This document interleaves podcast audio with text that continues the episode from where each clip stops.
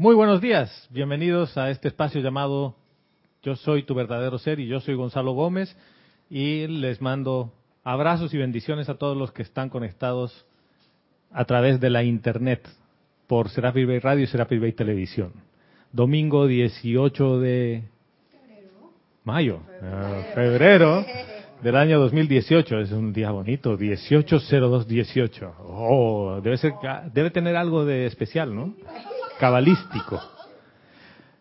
Hoy la clase empieza a las 11 y 30 porque hubo un servicio de transmisión de la llama, el de la llama de la ascensión que se hace todos los los meses en el segundo en la segunda quincena del mes, el domingo que cae 15 o posterior, pues. En este caso 18. El domingo pasado vimos una película que se llama What the Health, que dejó pensando a muchos. Vamos a hablar un poquito de eso. Pero antes, Verónica está en los controles, está en, en cámara y, y todo. Ella está de, encargada de todos los dispositivos ahora. Roberto ya terminó la pasantía y ya está sentado. Si uno, uno hace su internship, ¿no? Su pasantía. Relax, relax. Relax. Y Vero pasará tu comentario, hermano o hermana que me escuchas, si es que tu comentario es en vivo durante la duración de este espacio. Agradezco a todas las personas que me escriben. un saludo muy especial a Marina Fiore, de, que vive en Orlando. Me mandó un par de mails, no le he contestado, lo, lo voy a hacer pronto. Pero aprovecho para mandarle saludos especiales. Después les voy a contar por qué. O les cuento por qué de una vez, ¿no? Sí. ¿Por qué deja? ¿Por qué les dejo si no? Marina trabaja en una función donde tiene mucho contacto con gente. Y uno a veces se pierde la oportunidad de agradecer o de manifestar la gratitud en ello. Y me mandó una historia súper linda de cómo eso se está convirtiendo en una fuente de gratitud. Y a veces uno piensa que está en el lugar incorrecto con la gente incorrecta y se queja todo el tiempo, porque dices, ¿yo qué hago con esta gente? ¿Yo por qué estoy aquí? En realidad tú estás ahí porque tienes algo que tú puedes dar ahí. Cuando ya no puedas dar, te vas a ir, con toda seguridad, ya no vas a estar más allí. Y Marina lo pone eso de manifiesto. A veces uno se encapsula en la enseñanza, de, la, de una manera que eres una esfera, que dentro de tu esfera no, no pasa nada, todo es perfecto, y la gente afuera es la que tiene los problemas. Pero la pregunta es, ¿tú dónde estás? ¿Estás afuera? ¿Estás adentro? ¿Estás en contacto con ellos? Y tu mundo emocional se mezcla con el mundo emocional del resto. Por lo tanto, algo puedes contribuir, algo puedes dar. Y eso, eso hermana, gracias por, por la historia y por compartir eso con nosotros. A Jolly, que está recuperándose ahí de una lesión del pie, igual, saludos y bendiciones hermana, y a todos los que sintonizan en diferido también, que mandan sus saludos. Hemos hecho un cambio en nuestra plataforma del servidor del sitio web el fin de semana. Ha sido un proceso que ha tomado varias semanas y estamos con un nuevo bebé y ese nuevo bebé está up and running, está instalado y está funcionando. Y gracias Padre por eso. Y les comparto esta noticia porque es necesario que si ustedes experimentan algún problema con el sitio web o tienen algún problema con su cuenta, lo que sea, nos escriban un mail. La dirección es rayoblanco.com. Y dices, oye, me pasó esto en el sitio web. A partir de hoy, no, no cuenten la historia de lo que pasó la semana pasada. Es a partir de hoy, domingo 18, dices, me pasó esto, me pasó aquello. O se quedó en blanco, me salió un error, lo que fuere. Eso nos ayuda a nosotros a perfeccionar y a mejorar el servicio que prestamos con el sitio web. ¿Recuerdan la, la tarea? No. Sí, dice. ¿Cómo le fue? Raquel, ¿cómo te fue? ¿Le hiciste? ¿No le hiciste? Sí, me fue muy bien porque comencé a observarme y muchas de las cosas que yo pensaba que había superado, pues no. Pues no. Por ejemplo, eh, yo soy muy intolerante. Y he estado trabajando con eso hace rato, María Pilar sabe. yo soy, y no, no, no se me olvidan las cosas. Cuando tú dices yo, ese es el yo chiquito, ¿no? Sí, sí, sí, sí, sí, exacto, chiquitito. Chiquitito, ese es intolerante. Exacto. Este, Y no eso- solo en ti. Y eso lo he podido manejar bastante bien. Hay cosas que veo ahora y sencillamente no, no me molestan. ¿Y cómo, cómo te has sentido al ver eso? Un paso más hacia adelante. Ya. Eso, un paso más. Bien. hacia- porque eso era lo más importante que yo tenía con qué trabajar. La intolerancia. Nadie es perfecto. Y yo me creía perfecta. Un paso chiquitito Sí, hacia adelante sí, claro. es un paso. Es un paso. ¿ya? Y, aquí- y estoy contenta con esto. Y el, el valor de este ejercicio es ese. Sí, estoy contenta con eso porque me di cuenta que ya no me molesta tanto Bien, ciertas cosas. súper. Uh, ¿Y qué te gusta de ti? ¿Encontraste algo que quieras compartir? No es obligatorio, ojo. Si, si no, no hay, ni- no hay ningún problema. No puedes decir, no, mira, yo tengo mis cosas y no las voy a compartir. No, no, no. ¿Y no. ya? De mí, normalmente soy una persona muy compasiva.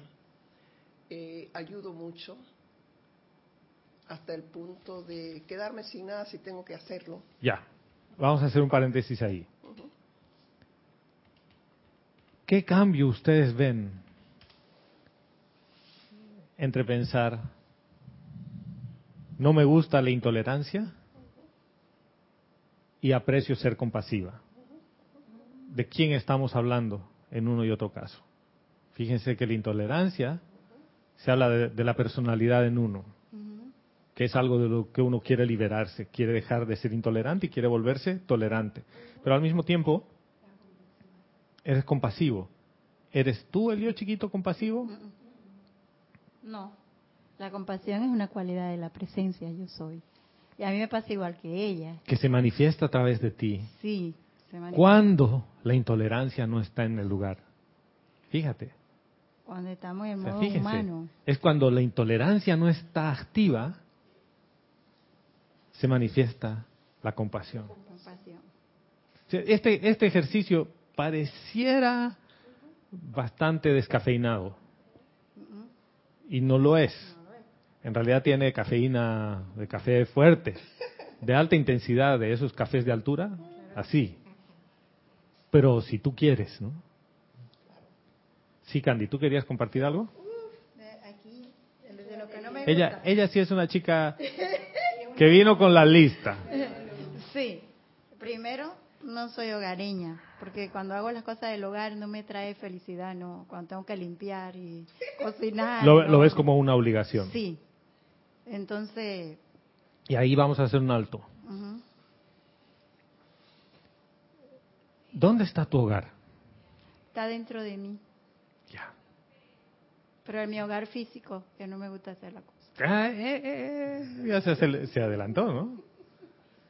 Tu hogar está dentro de ti. Pero como es adentro es afuera. Ah, por el, el mío no Entonces, está en equilibrio. Como no puedo poner en orden mi casa, como la Madre María nos dice, no puedo poner en orden mi casa, que es mi hogar, que es adentro, hacerlo afuera me, me da pesar. ¿Lo ves? ¿Cómo se resuelve esta ecuación? Hay que hacer un equilibrio de cómo es adentro. ¿Hay, que hacer un equilibrio? Yo Hay- siento que tengo que... Mi- Miren, miren la selección de palabras. Dice, hay que hacer un equilibrio, tengo que hacer algo. ¿Tienes que hacer algo? no. Pensándolo bien, no. ¿Por qué uno no disfruta hacer ciertas cosas en el hogar externo, en la parte física? ¿Les pasa? ¿Solo a Candy o a quién más le pasa? Uf, dicen, pero nadie dice nada, ¿no? Uf, solo es Candy. ¿Solo es Candy? Bueno, yo no sé, yo por lo menos sí disfruto todo lo físico en mi casa. O sea que trapear el piso, limpiar, cocinar, barrer, lavar los, los platos sucios, la vajilla, ¿lo disfrutas? Sí, lo disfruto porque cuando veo todo limpio, está el orden. Ahí pueden haber dos motivaciones, ¿no? Es que yo detesto que todo esté sucio, entonces lo limpio. por eso digo, pueden haber dos pueden haber dos motivaciones o en verdad yo disfruto hacer esto. ¿Por qué? Porque es una actividad de amor. A mí no me gustaba lavar los platos. Pero en Panamá no me quedaba otra.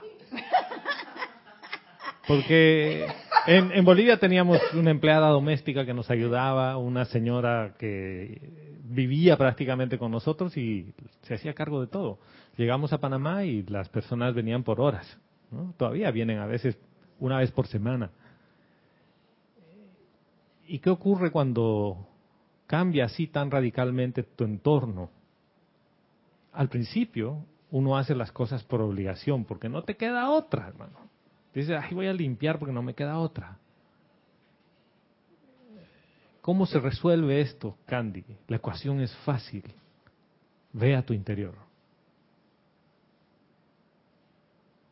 Quédate en el interior. Marina, queda ahí esa, ese marinar como cuando dejas algo a que se encurta, que tome más saborcito. Como por ejemplo vas a prepararte una ensalada y la quieres y quieres el dressing o el, aderezo que quede bien rico, el aderezo no lo preparas en ese momento, lo puedes preparar un par de días antes para que tome el sabor. Y eso es, necesitas estar ahí adentro.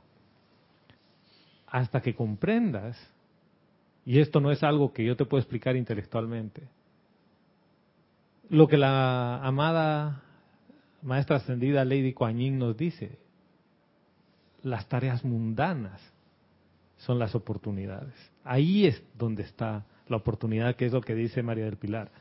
Ahí es donde yo puedo amar lo que hago. Y sabes que ahora me gusta lavar los platos. Pero los disfruto. Y muchas veces estamos con Vero, Vero hace una cosa, yo hago la otra. Y si cocino, disfruto cocinar. Es un momento de darle amor. ¿A quién? A tu hogar. Porque uno empieza por limpiarlo de afuera y te invita a limpiarlo de adentro. Sí, porque a mí me gusta mucho el jardín de mi casa. Y ahí, en ese momento de estar limpiando las hojitas y eso, la mente empieza a trabajar. Se ocupa. Ajá. Se ocupa, está haciendo algo. No está en modo juicio, crítica, condena, está ocupada haciendo algo. Ah, ahora vamos a ir ahí. Sí, dale, dale. Sí, para terminar. Eh, es tan así que yo sé que tengo una situación con eso. Es tan así que quedé, decidí quedarme sola porque cada vez que conseguía muchacha, en, en años tuve cinco, nunca me hacían la cosa bien. Entonces yo decidí, ya, yo, ya la vaya, yo lavo, limpio, cocino y todo. es que nunca hacen como a uno le gusta. Porque yo sé que me gusta que hagan la cosa a mi manera. Algunas hacen mejor que uno. Sí. sí. Mira, he aprendido también a trapear, ¿no? Y varias cosas y alguna vez lo hago, no siempre, ¿ya? Pero cuando viene la muchacha esta que desaparece, porque ella es así como los cometas, cada cierto tiempo viene. Tú le dices el próximo viernes y no aparece el próximo viernes, pero después de un mes dice, eh, ¿puedo ir a su casa a limpiar? Bueno, ven. Y yo no sé qué le hace a los pisos, hermano. Quedan así como si les habría pasado barniz resbalosos pero brillosos y tú trapeas tres veces el mismo piso y no queda igual. Yo, yo no sé, ese, eso se llama el momentum de hacer, porque a ella le gusta limpiar. ¿no? No, no, se ve que vaya con esa pesadez de que, ay, yo no puedo trabajar en otra cosa, porque, ah", no, ella va, limpia y obviamente a uno lo hace sentir chiquito, ¿no? Porque dices, bueno, pero ella es experta en eso. No voy a empezar a compararme con ella, ¿no? Si me empiezo a comparar con ella, estoy en un problema, porque veo que hay alguien mejor y alguien peor. No, ella tiene un talento para eso que yo lo tengo menos desarrollado ya. O sea que ese es un problema con uno. Esa es una parte de la personalidad que se mete y dices, esta persona me está sirviendo. ¿Sí? Pero no me gusta que me sirva así. Pero entonces me quejo cuando me Claro, hacen la no me gusta que me sirva así. A mí me tiene que servir como yo quiero, porque yo le estoy pagando. Sí, señora. Adriana Sarina desde Hannover, Alemania, nos dice, Dios los bendice. Dios te bendice, hermana. Nos dice, a mí me pasaba lo mismo que a Candy. No disfrutaba haciendo los quehaceres domésticos porque nadie me lo agradecía de, nadie me lo agradecía. Ah, claro, por supuesto. Lo peor que hay es que uno haga las cosas y nadie se las reconozca en la casa, sobre todo cuando piensan que es tarea fácil.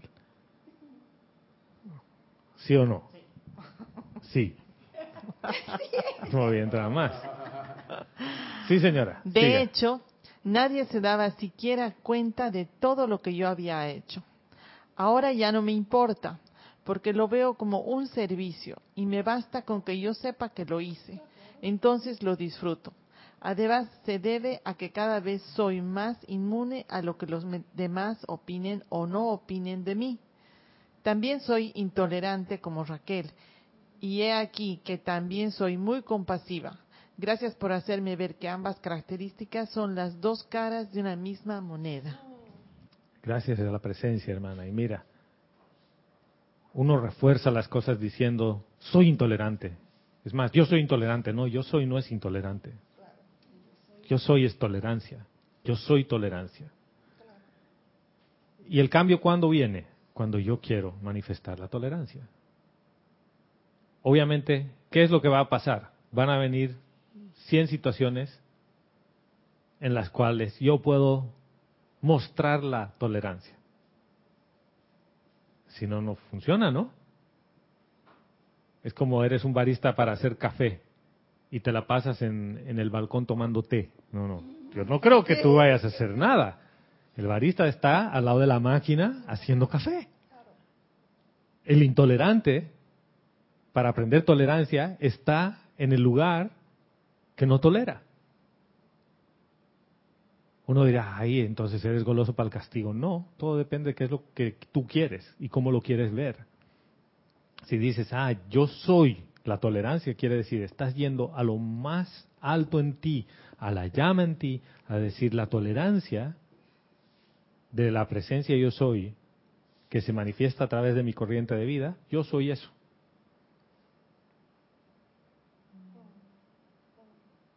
Este es un tema de que me acabo de meter en la obra de teatro y me acabo de poner una máscara del intolerante cuando la tolerancia está en mi llama. ¿Lo ven?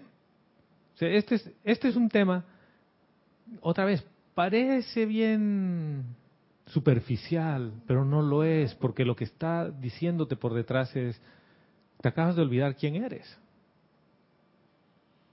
Acabas de olvidarte que tú estás al mando porque la luz que, que maneja el físico y, y, demás es la fuente de toda vida.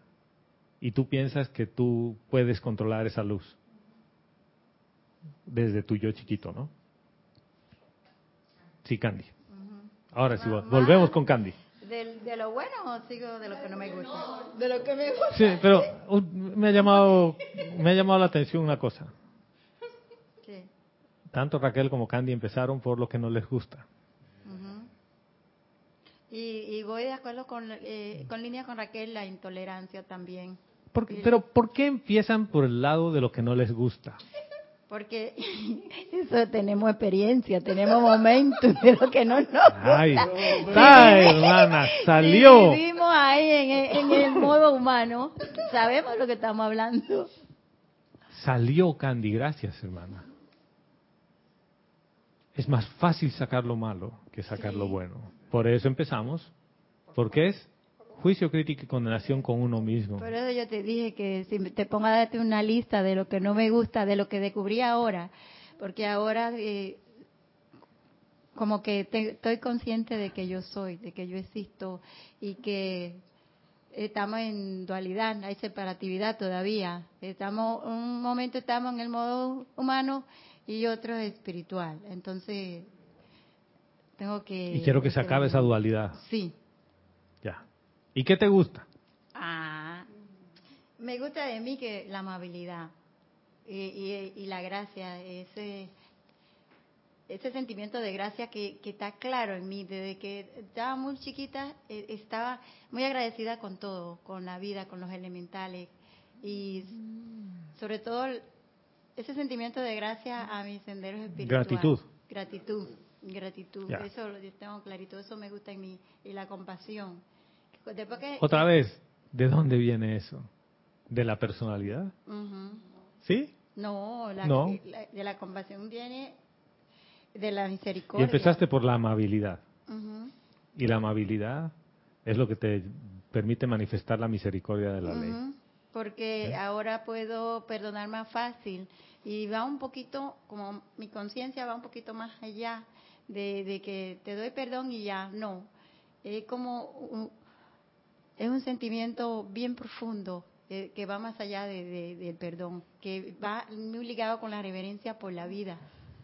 Cuando tú estás en- Ahora. manifestando la misericordia, Quitemos toda la, todo el bagaje metafísico que le has puesto. ajá, ¿Ya?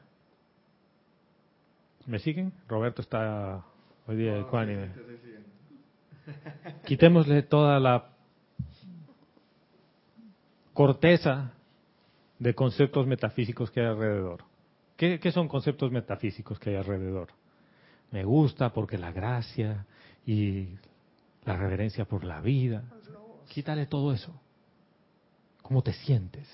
me- Cuando cuando estoy cuando estás en ese modo, cuando cuando manifiestas esa bondad o esa amabilidad, ¿cómo te sientes? Me siento bien, me siento feliz, me siento con armonía, me siento muy bien cuando estoy. Ya. ¿Y cómo te sientes cuando te pones en ese modo intolerante? Hay mucha inquietud en mi cuerpo, No hay armonía, no hay armonía, no hay paz. no hay paz. Y eso eventualmente no hay salud. ¿Lo ves? La pregunta es, ¿qué hay allí? ¿Qué dulce hay ahí que hace que yo me quede ahí? O sea, ¿qué, qué es lo que me atrae tanto? ¿Qué es lo que me atrae tanto que es tan adictivo en esa actitud, en ese hábito de intolerancia? Y la intolerancia, fíjense que ni siquiera es con otro, Con es uno con mismo. uno mismo. Es el no aceptar que tienes una personalidad que tiene más rumancias. ¿Qué hay ahí? Lo primero, hay un rechazo a una parte del equipaje con el que viene esta encarnación. Se te mandan a hacer un trabajo, es más, tú pides ir a hacer un trabajo. Roberto pide ir a defender lo indefendible como abogado y le dicen llévese todas estas leyes que son sobre todo estos artículos que le van a servir el momento del juicio. Llega aquí y dice, pero ¿cómo me mandan con esta vaina? Es más, él ha seleccionado los libros antes de venir, ¿no? Y cuando llega y dice, ¿quién ha sido el bruto que me manda con esto? Yo necesitaría otras herramientas.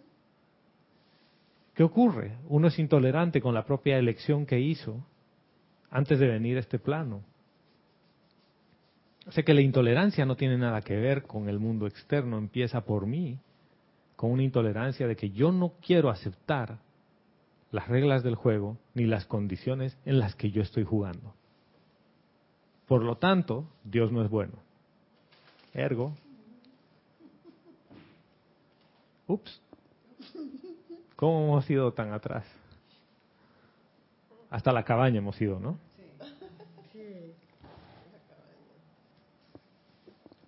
Continúa, Candy, que te he interrumpido. Es que ya, déjame ver, que más me falta de la buena. Les dije cinco Ah, cosas, ¿no? Sí, sí, cinco cosas ya. Mi A ver, otra, otra. Mi responsabilidad en cuanto a, al trabajo, a, Ya. aquí por ejemplo. Y aquí vamos a separar una cosa. Mm. Responsabilidad hacia el trabajo. al servicio. No, A ver, trabajo, a ver, ¿no? quiero escuchar qué, qué dice aquí Roberto. Sí, porque trabajo suena como algo... Exacto. Bueno, igual, responsabilidad hacia el servicio. Sí, responsabilidad. Y yo pienso ¿Sí? en el servicio, ¿Qué es ser responsable? responsable es cumplir con las con las funciones que se te, se te asignaron en un momento determinado. O sea, que quiere decir que alguien me las asignó, por lo tanto, cumplo y miento, cumplimiento. o que o que tú mismo Sí, o sí, que sí. o que tú mismo o que tú mismo amorosamente decidiste que porque como sabes has detectado que tienes esa habilidad te ofreciste a realizar ese servicio por lo menos las Va- vamos a hacer una cosa ahí y me voy a poner de ejemplo, ¿ya? No por eso eh, va- vamos a quitar la parte de- del engrandecimiento del ego que puede surgir de eso, ¿ya? ¿Quién te manda a amanecerte o a quedarte hasta las 4 de la mañana arreglando algo de un servidor? Y no te pagan un peso, en teoría. Causalmente estaba pensando en eso, mira. Porque dijiste el servicio que le damos. Yo dije, conchale, es. Aquí es Gonzalo el que le da el servicio técnico, no, no soy el yo. apoyo técnico. No soy yo to- solo, porque está, Pero sí es está, pero- está Lorna, está Erika, está el flaco. Esto es un, un, Es un equipo. equipo colectivo. Está Kira. Cada quien pone su parte ahí. Kira alimenta muchas partes del sitio web, eh, facilita los pagos para que sean oportunos en su momento para que el servicio de Internet funcione. O sea, aquí es, es un equipo. ¿ya? Pero ¿quién manda a cualquiera de ellos, o a Lorna, a actualizar las clases a las 2 de la mañana, hermano? No- y no hay, no hay pago del bill metal Sí, que exactamente. conocemos. Nadie manda a nadie, todo el mundo lo hace voluntaria y amorosamente. Entonces, ¿cumplo con algo? No. ¿Y soy responsable con eso? Porque la responsabilidad, me ha dicho, es cumplimiento, no es cumplir con lo que alguien me asignó. No, nadie me ha asignado. Yo lo he asumido. Es tu motivación. ¿Qué, qué, qué nombre tiene eso? Es mi motivación, sí. Vero fuera de cámara y de micrófono dice, ahora micrófono. Es, es el amor que sientes que te nace por hacer eso. Y no lo pongamos como un tema romántico. Ay, es que yo amo hacer esto. No, a veces, a veces puteo haciendo esto, y perdónenme el, el, francés. Que no funciona, pero es el momento de invocación, es el momento de entrar en paz. Después de que dices, ya, ya funciona, con esto, pum, no funciona. Hermano, semanas que estabas con esa vaina no funciona. Y después dices, no. Recibes el fax, entra a tu mundo la solución al problema. Entra el mecanismo mediante el cual se resuelve y pum, funciona. Y dices, ¿qué pasa después de eso? ¿Qué dices después de eso?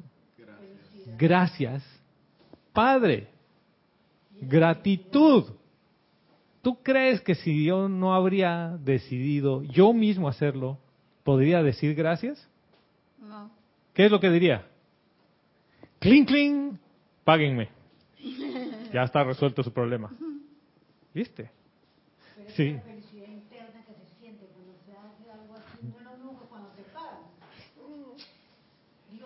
El dinero es una ilusión, Gladys. Eso no queda.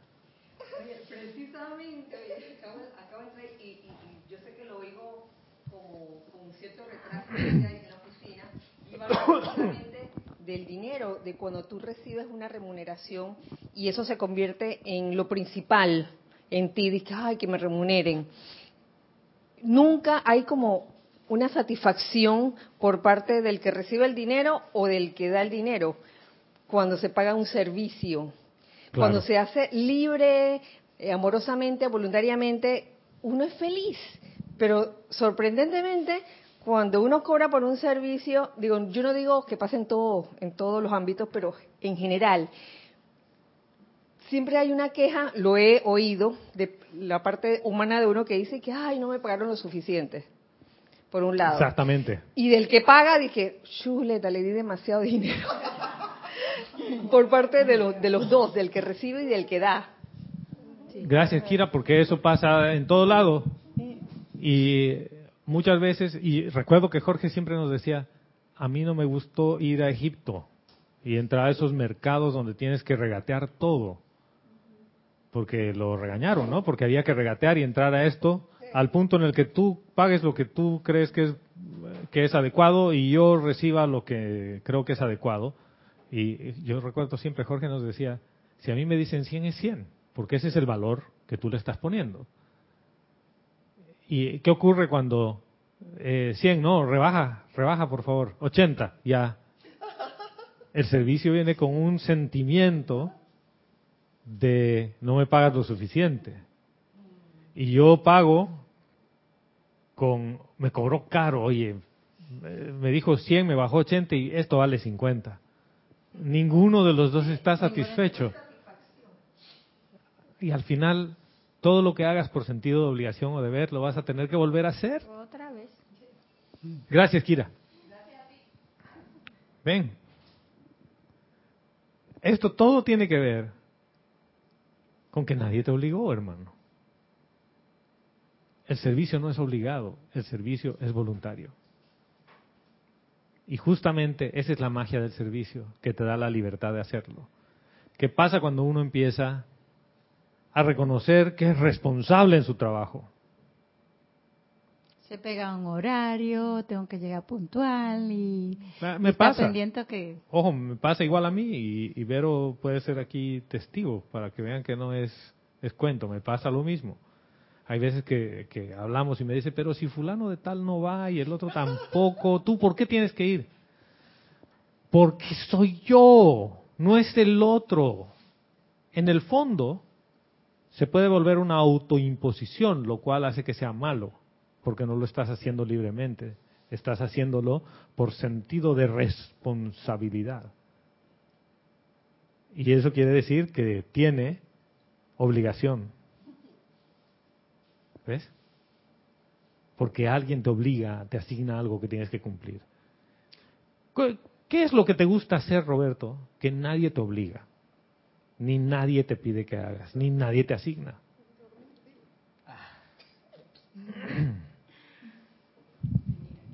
¿Qué es lo que me gusta sin que nadie... No sé, como que... Tantas cosas. Busca, busca, di una. Puede ser eh, hasta... o No sé, me gusta mucho entretenerme viendo documentales y esas cosas. Pero eso es hacer, ¿no? O eso es también es hacer hasta cierto punto. Entretenerte, sí. Entretenimiento, que eso te, te tiene ahí, ni allá ni aquí. En esto de los cursos que he tomado hay un señor que dice, el entretenimiento espiritual es igual al entretenimiento comercial. Porque tienes miedo a manifestar quién eres. Y yo, pa, pa, listo, next. Pero ¿alguien te obliga a ver tus documentales? Dice, no, hermano, tarea para hoy. Vas a ver cinco documentales y me tienes que hacer un resumen. ¿Disfrutarías? O sea, pero, ahí me está diciendo. Por eso. Yo, me- si yo mismo me lo No, impongo... no, no, no, no, no. Yo te digo, Ah. Ramiro, tu instructor, dice. No, si yo, "Roberto, yo por lo menos me lo pongo tienes como que ver meta. cinco. Como meta, yo me lo pongo como, como una meta, un objetivo a ser, eh, a ser cumplido, pero por mí mismo pienso que sí lo disfrutaría mucho. O sea, con un objetivo final. ¿con Sí, pero si alguien viene y te dice, bueno, Roberto, en tu oficina, en tu trabajo, hermano, señor doctor, abogado, usted tiene que ver cinco documentales y nos hace un resumen aquí para toda la oficina. Ah, bueno, esto yo creo que sí lo disfrutaría. Porque, Porque me- te me- gusta hacer eso. Exactamente. Ya. Miren la diferencia. Pero si te digo que tienes que ir a levantar basura al Cerro Ancón,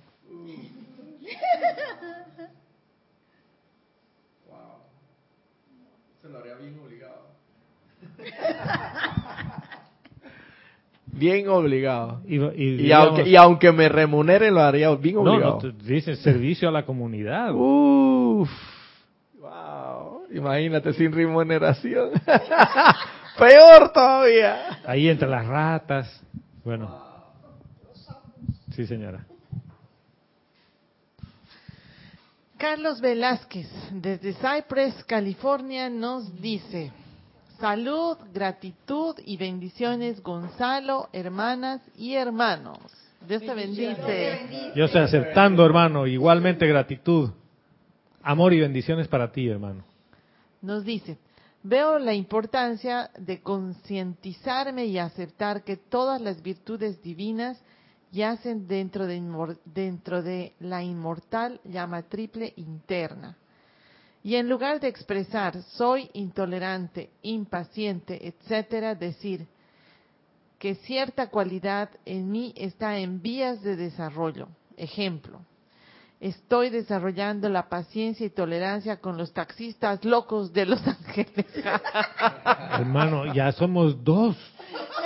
Pero ¿sabes qué? Y gracias por eso. En realidad, la Madre María nos dice, la maestría ya está en tu llama.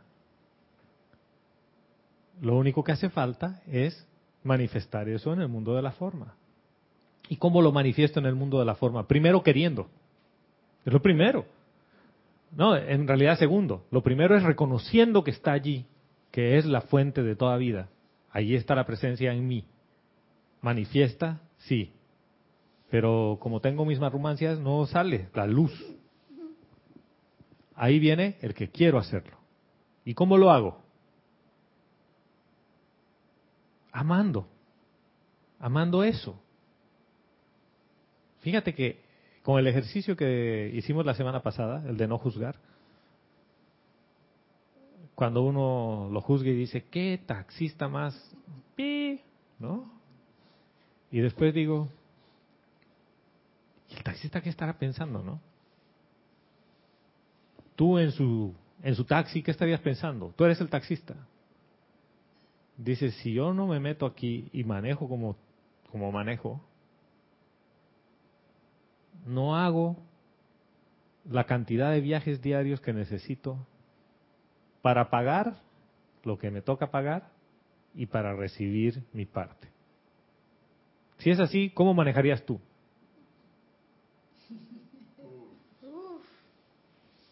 Rapidísimo, por todos lados. Quizás peor que el taxista. Entonces, esto te pone en perspectiva y dices, yo quiero manifestar esto, yo, yo quiero de verdad hacerlo. ¿Ves? Nadie te impone, hermano. Ese es el punto en el que se empieza a separar. Y este ejercicio que hemos hecho tiene que ver con el inventario personal que nos habla el, el- el maestro ascendido San Germain. Solo que si yo les decía, vamos a hacer el inventario personal, honesto, No hizo caer en la trampa. Sí, cada quien le iba a poner toda la parte metafísica, honesta. Fíjense que no, no hemos hecho nada de eso. Y para mí esa es la magia de esto. Cuando yo te empiezo a poner conceptos metafísicos, tú entras en un modo de entretenimiento metafísico. Les voy a contar un chiste que, que lo compartió Carlos Velázquez. ¿Sí? Mi amor, le dice, tú me estás engañando, le dice la mujer al marido. No, le dice, yo no te estoy engañando. Bueno, explícame, ¿qué hace ese calzón rojo en tu carro? Le dice. Ay, mi amor, bueno, ya te voy a tener que confesar. Sí, tienes razón, ese calzón rojo es mío porque soy Superman.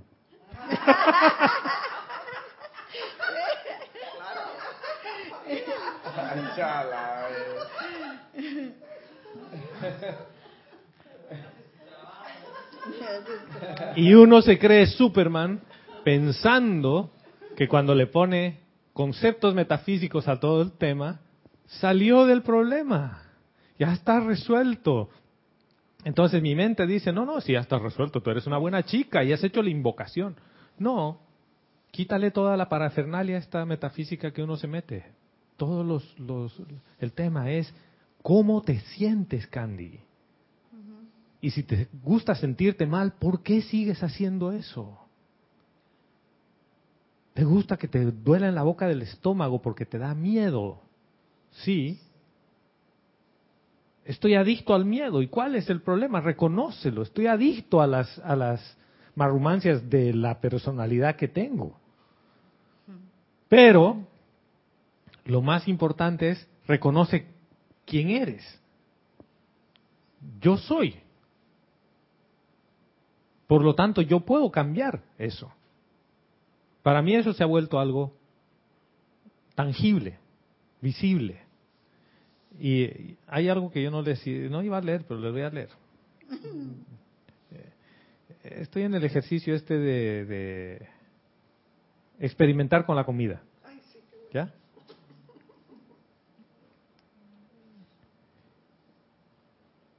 Y Víctor Asmat en el Serapis Movie preguntaba, oye, la llama violeta, entonces, ¿qué hace? Yo le, yo le decía, no, el maestro por ahí dice que no funciona sobre la carne, ¿no? Pero no encontré. lo leí en algún lugar, no lo encontré. Pero, eh, sí encontré una cosa. En el libro de la mágica presencia. La carne y los animales, nos habla el maestro ascendido San Germain en el capítulo 5. Y dice, esta vianda, cuando les muestra comida, explicó San Germain, contiene una combinación de sustancias que todavía no se conocen en la Tierra. Hay una razón definitiva de por qué nosotros nunca comemos carne, los maestros ascendidos, y de por qué los seres humanos tampoco deberían comerla. Es porque los átomos que la componen son la condensación dentro de la sustancia de este mundo de pensamientos maléficos y sentimientos del pasado de la propia humanidad. Los animales no existían en este planeta durante las primeras dos edades doradas. Comenzaron a aparecer únicamente después de que la humanidad hubo generado la discordia que siguió a esos dos periodos iniciales. La primera creación descrita en el Génesis se refería a estas dos edades doradas y fueron descritas como muy buenas. Luego se levantó la niebla y se produjo la llamada caída del hombre al enfocarse la atención del intelecto sobre los apetitos del cuerpo a través de los sentimientos. Así la mente externa se enredó más y más en el mundo de las cosas y de allí en adelante se olvidó de la fuente y de la central de energía de su ser, la cual es la magna presencia yo soy. Fíjense, les, les, he hablado de la carne, pero en realidad el por qué eh, les decía que iba a leer esto es porque es lo que estamos hablando. Tu reconocimiento a la presencia yo soy es porque tu mente externa se ha enredado y se sigue enredando en conceptos metafísicos. Es, es como que antes estabas confundido por los deseos y las cosas externas y tomarte un trago y el tema del sexo que nadie quiere hablar de él y todas las cosas estas que la gente no quiere hablar porque se vuelven un tabú. ¿no? Ay, yo ya no puedo decir que tomo un vino de vez en cuando porque si yo digo que tomo vino, imagínate, el que al mundo vino y no toma vino, entonces, ¿a qué vino? ¿No? Pero yo en el grupo no puedo decir que tomo vino porque tú te imaginas lo que van a pensar de mí todo un metafísico y tengo una vida doble, ¿no? Porque con mis amigos tomo vino, uno o dos vinitos, y aquí no. Porque el concepto metafísico me, me hace decir que no. O digo, a mí me gusta la amabilidad, sobre todo porque hay que manifestar la reverencia por la vida, hay que manifestar el amor por los elementales, hay que, y todo es, hay que, hay que, y estoy reforzando un tema de una obligación donde mi mente está enredada en toda esa maraña de conceptos que antes eran conceptos humanos, entre comillas, y ahora son metafísicos que siguen siendo igual de humanos. ¿Lo ves? Maquillado. Maquillado. Ahora son unos conceptos más elevados. ¿Ya? Elevado en palabras. Pero siguen siendo conceptos donde tu mente otra vez cae. Lo importante aquí es cómo te sientes después de esto. Entonces, si hay algo que tú aprecias de que se manifiesta en tu vida, que te hace sentir paz, yo no creo que matando a alguien tú sientas paz. No. Nadie. Nadie. el, el, que disparó ahí en la escuela. Entonces, lo, lo importante es primero el reconocimiento de la presencia y por eso el ejercicio iba por ahí, ¿ya? Para que veas que esas cosas que aprecias vienen de la presencia, no vienen de tu personalidad. Y lo que no te gusta viene de la personalidad. Y no lo quieres aceptar, ¿no? Dice, el plan de entereza o el completeness a la manera divina de vivir se perdió de vista y cada vez más discordia ha continuado deslizándose dentro de los sentimientos de la humanidad desde entonces. En tanto que la humanidad insista en matar animales, no podrá romper nunca los hábitos malignos en sus propios sentimientos mediante los cuales se ha atado a sí misma, ya que está constantemente destruyendo su propio cuerpo y dejando por fuera los impulsos mentales más refinados. El amor de la humanidad por los animales domésticos está elevando y purificando algunas de esas creaciones pasadas y liberando dicha corriente de vida a una fase de existencia más armoniosa. Y aquí voy a repetirles esta parte. Dice, el amor de la humanidad por los animales domésticos está elevando y purificando algunas de esas creaciones pasadas. ¿Y por qué paro ahí? El maestro dice, porque sus decretos y sus conceptos humanos están haciendo que sea mejor y porque ahora manifiestan reverencia por la vida. No, ¿qué te está diciendo?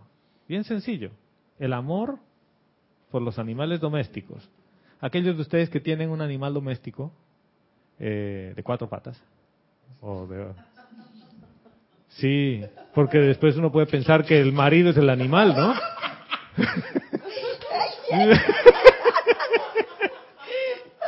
Mira que yo no pensé eso, pensé en un perico. y, y el perico, no siento nada. Sí, sí, señora. Adriana Sarina, desde Hanover, nos dice, algo no entiendo en lo que leíste, Gonzalo. ¿Quiere decir que los elementales cuadrúpedos que tanto amamos son condensación de pensamientos malignos humanos? Sí, todos los animales han aparecido.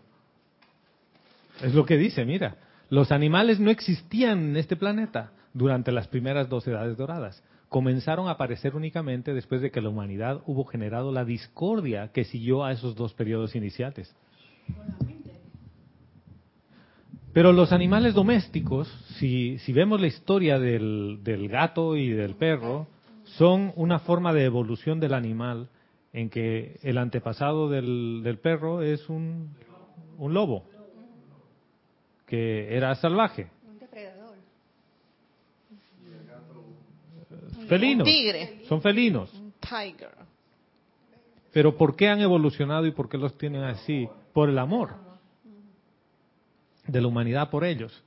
Y lo que dice es que el momento en el que se eleve todo, los animales van a desaparecer. Ya no van a haber animales. Quedarán los animales humanos entonces. Los de dos patas, que en realidad ya no, seré, no nos comportaremos como animales. Y aquí lo puedo generalizar porque a veces nos comportamos como animales. A pesar de ser muchas veces veganos, vegetarianos o lo que sea, simple y llanamente porque pones en ejercicio juicio, crítica y condenación y ya. Sí. Oye, y me impresiona lo que el maestro dice en esas palabras, que el consumir esos anima animales hace que tu cuerpo se, se destruya. Porque con lo que hemos visto en el, en el documental decía que eso te produce el Alzheimer, te produce tantas cosas porque te estás comiendo algo tóxico de otro ser. Sí, y, y, y, lo dice el maestro. Y, ahora vamos a llegar ahí. Oídos sordos. Ahí vamos a llegar. Es que por eso, este es, gracias, ya, ya, ya nos ha dicho oídos sordos. Ese es el punto. Ahora voy, Gladys, espérame un segundito. Ahora venimos. Dice, a medida que la humanidad se vaya armonizando y purificando, la humanidad, ¿ya? Como un colectivo, y yo soy parte de ese colectivo. Por lo tanto, si yo hago mi partecita, la conciencia de la humanidad en su conjunto se eleva. O sea que esto no es porque soy un salvato mundi, esto es porque eso me pertenece a mí también. A medida que la humanidad se vaya armonizando y purificando, todos los animales comenzarán a desaparecer de la tierra. Hasta las malezas, las plantas venenosas y las plagas que aquejan a la vida vegetal serán eliminadas, y la tierra regresará una vez más a su prístina pureza descrita como el jardín del Edén, queriendo decir obediencia a la sabiduría divina. El gran daño de comer carne es que la carne del, del animal registra el sentimiento de miedo que experimenta cuando se le mata. El animal tiene un cuerpo emocional, y la vibración de temor registrada antes y durante el momento de la muerte califica a la carne. Y esa calidad la absorbe el cuerpo emocional del ser humano que se la come. Esto también causa que cierta sustancia se condense en el cerebro, la cual embota el intelecto e impide que los impulsos más delicados fluyan hacia él desde la magna presencia yo soy. Ni aun los maestros ascendidos interferirán con esta sustancia, porque el individuo hace todas estas cosas por voluntad propia, utilizando su libre albedrío. El miedo, en sus múltiples fases sutiles, es el sentimiento predominante dentro de la humanidad actual y es la puerta abierta a través de la cual la fuerza siniestra mantiene su control sobre la personalidad y lleva a cabo su trabajo destructivo. La enseñanza de que es necesario comer carne a fin de obtener fuerza es maligna y totalmente falsa. Todos los que dicen si yo no como carne, entonces no tengo proteína y no tengo no sé cuántas cosas. Dice es totalmente falsa, ya que el elefante, una de las criaturas más fuertes que hay sobre la Tierra, es un animal vegetariano, que es vegano en realidad. El orangután también, eso vimos en la película, ¿no? Ahora, ¿por qué les he leído esto? ¿Recuerdan que les decía? Y entonces, ¿qué hace que yo vuelva a las cosas que me hacen daño? O sea, ¿cómo es posible que, me, que siento discordia por ciertas cosas y me gusta seguir siendo intolerante conmigo mismo? ¿Es la adicción? ¿O es lo que como? Pero no físicamente nada más. Mi alimento viene por pensamiento y sentimiento. Es lo que como. Mi alimento integral tiene que ver con eso. Si todo el día veo películas que manifiestan intolerancia, que manifiestan muerte, que incitan al miedo, ¿qué es lo que va a resultar en mí? Más miedo. Eh, Gladys le, Gladys le, no, dale, dale, dale. Es que yo quería saber hace rato yo sé que leí, pero no me acordaba de qué libro. Sí, esto está en, en la mágica presencia. en, la mágica presencia. Y es el maestro ascendido San Germain. Y lo que me llama mucho la atención es que justamente, y esto es gracias Víctor, Asmat, gracias hermano, porque revisé como 15 libros o más hasta, hasta dar con esto, porque yo lo había leído. Preparamos este material para la empalizada de, la enseñanza de San Germain.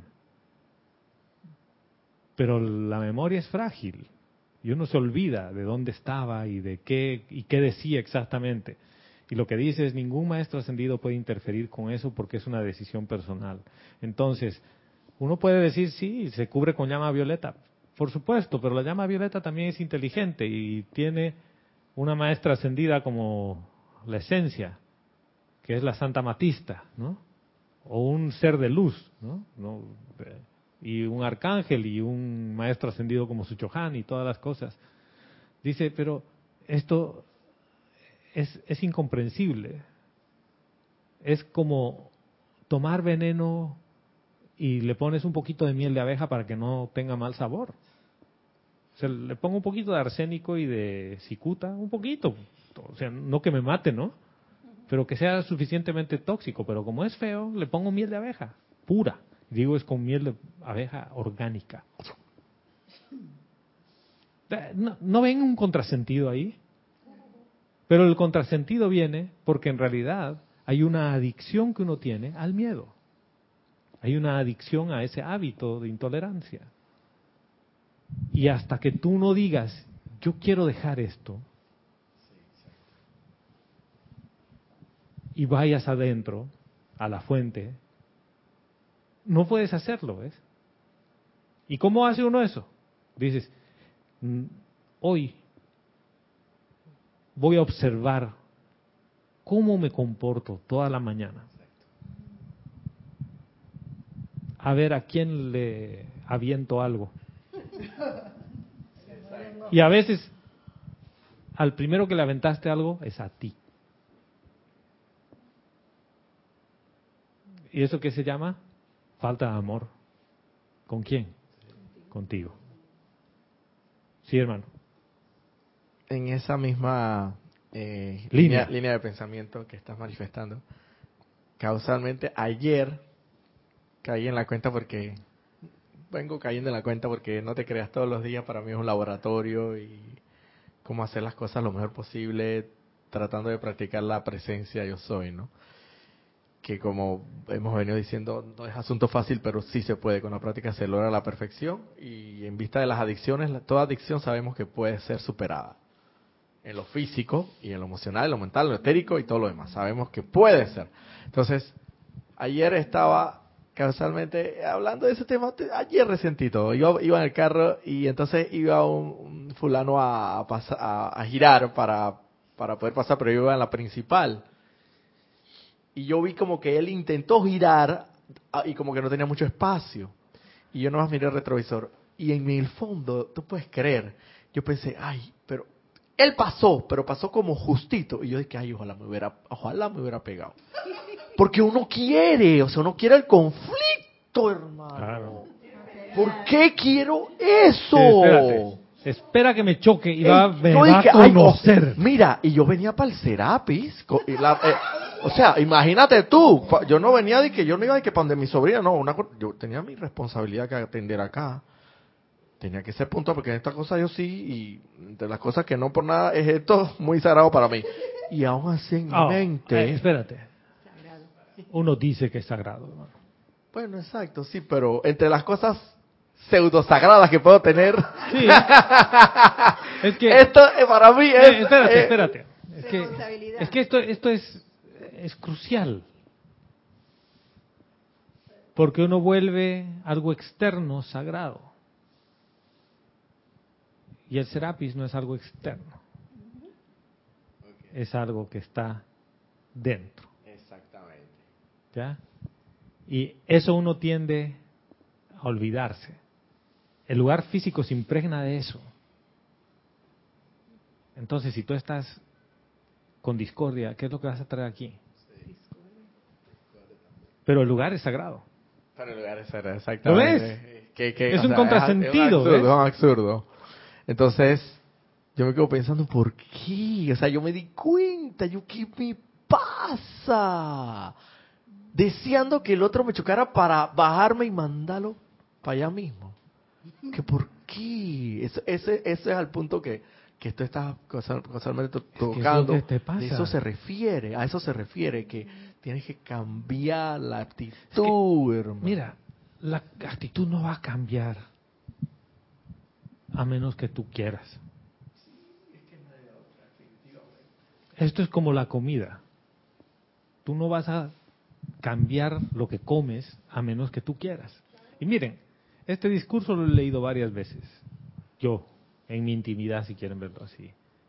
Hace muchos años. Y, como diría Vero, oídos sordos. Y dije, eventualmente yo voy a dejar la carne. Eventualmente dejaré el azúcar. Pero eventualmente se te va la encarnación, hermano.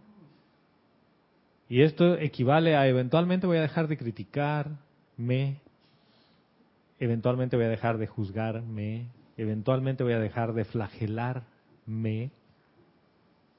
Y fíjense que le he puesto todos los meses porque no me alcanza el dinero, porque no me alcanza esto, no me alcanza el otro. Y me he alejado de lo que hemos estado hablando desde el principio del año. Que es la gratitud.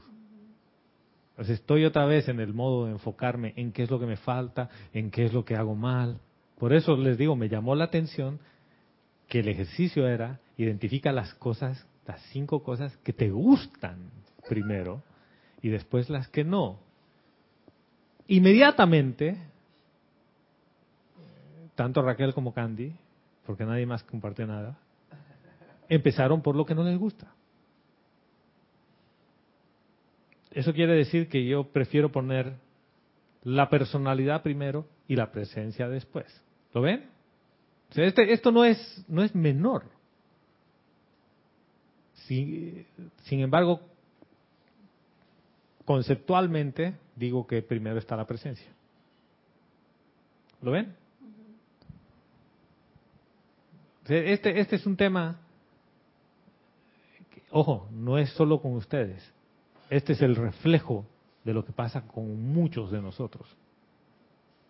Algunos no, y no voy a generalizar a todos, pero pasa, sí señora. Adriana Carrera desde Córdoba, Argentina, nos dice, hola, muy buenos días y Dios los bendice a todos. Dios te bendice, hermana. Con respecto a la remuneración por un servicio, justamente en esta semana me tocó esta materia en acción.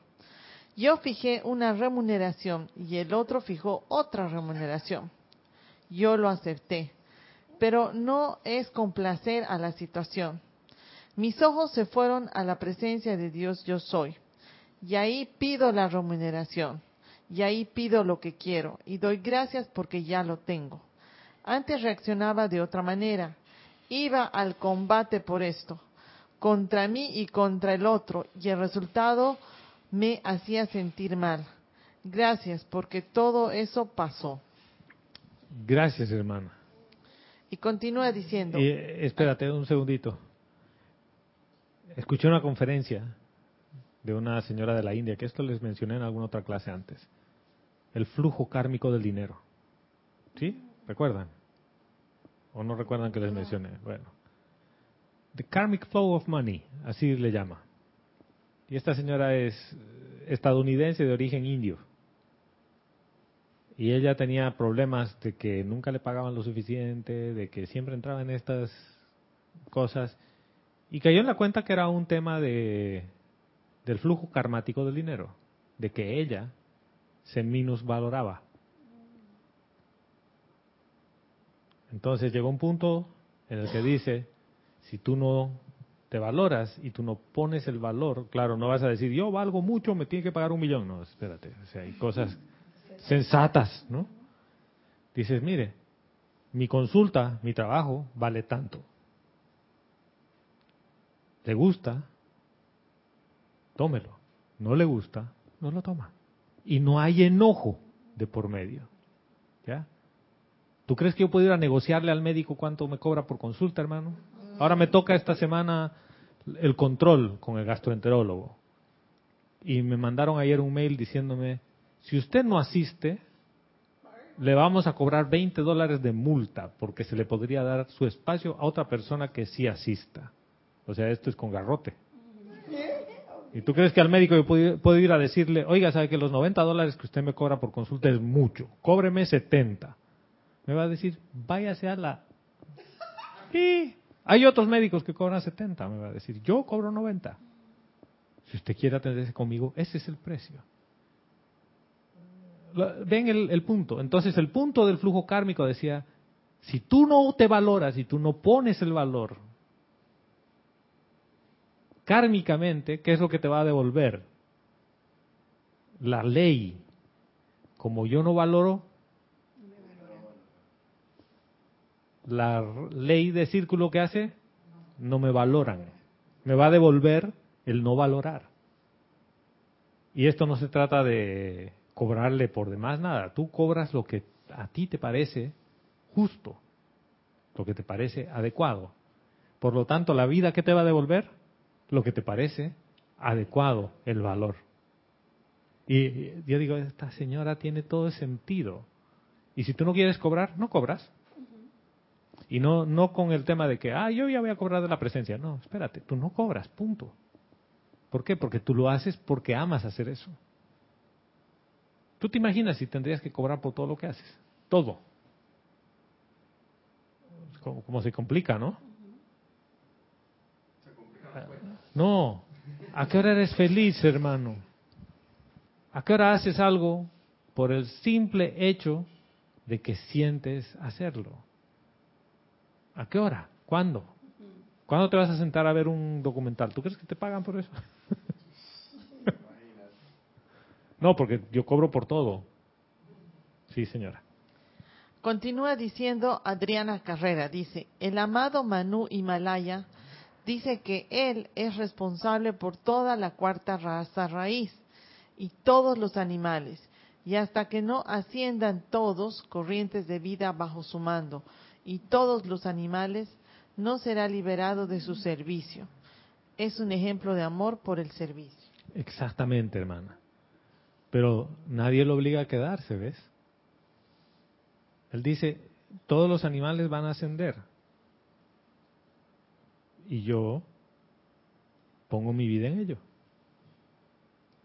Pregunta, ¿en qué pones tu vida? ¿A qué has consagrado tu vida? Les voy a pagar este porque aquel está también ganando. ¿A qué has consagrado tu vida? Pregúntate, no me, no me respondas. ¿A qué he consagrado mi vida? A la enseñanza. A la presencia yo soy. Al vil metal. A mis hijos. A mi familia. A la parranda. A Johnny. A Johnny Walker.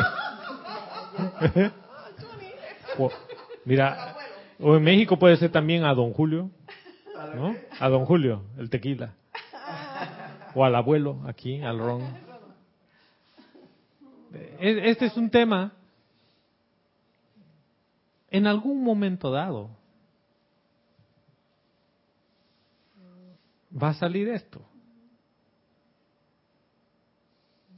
Y si uno dice, sí, es que eventualmente voy a dejar la carne, eventualmente voy a dejar de criticar, eventualmente, a mi tiempo, porque no todas las flores florecen al mismo tiempo, es cierto. Pero llega un punto en el que el tiempo pasa y la todos los cuerpos físicos que he conocido en esta encarnación tienen fecha de expiración por los hábitos de pensamiento y sentimiento. Todavía no he conocido a nadie que viva 200 años. A la tía Elvia de 104 por ahí, creo que ha sido la persona, una de las más longevas que he conocido. Solo en este plano tú puedes avanzar rápido. Entonces empieza a ver qué cosas más te gustan de la presencia que se manifiestan que te hacen sentir bien. Y cultívalas. En vez de poner tu atención en esas cosas que no te gustan. ¿Qué ha sido más fácil, Candy? ¿Sacar las que no te gustan o las que te gustan?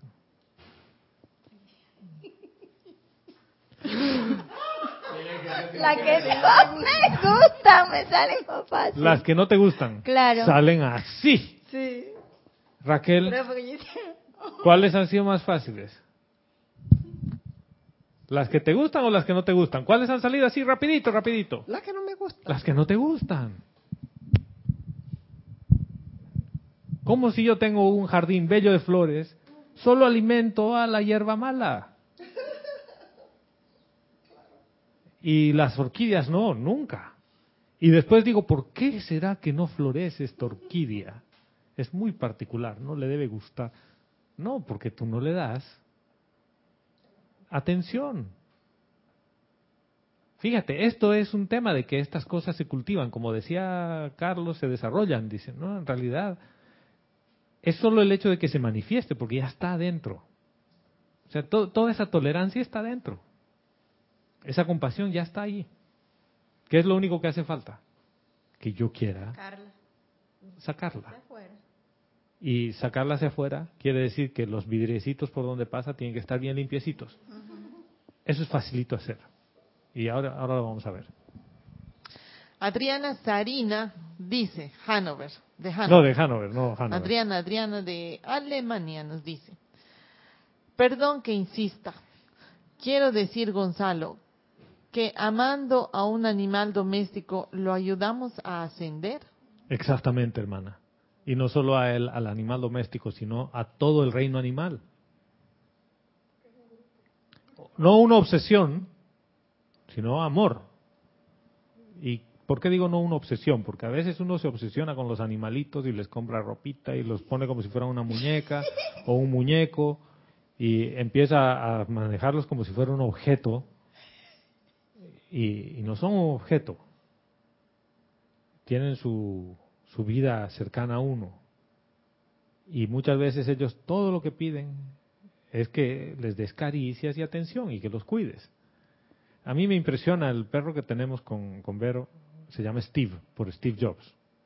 Y uno dirá, ay, ¿cómo le vas a poner eso a un perro? Sí, un perro, igual yo, yo amo esa corriente de vida. El perro en las mañanas cuando despierta, y esto lo he visto una y otra vez, se acerca, estira las patitas de adelante, las estira mucho hasta estar casi recostado de adelante y baja la cabeza. ¿Qué se llama eso? Una reverencia. La vida. Pero se te acerca y hace eso contigo. O sea, te está diciendo, amo, buen día. Mi perro también hace eso. Lo he visto. Todos lo los perros pero lo hacen. No, la coque, el, el- el ¿Eh? que yo recogí de la calle, la coque Sí. El que te identifica, el que, el que siente, siente el amor que tú le das y que no lo tratas como un objeto.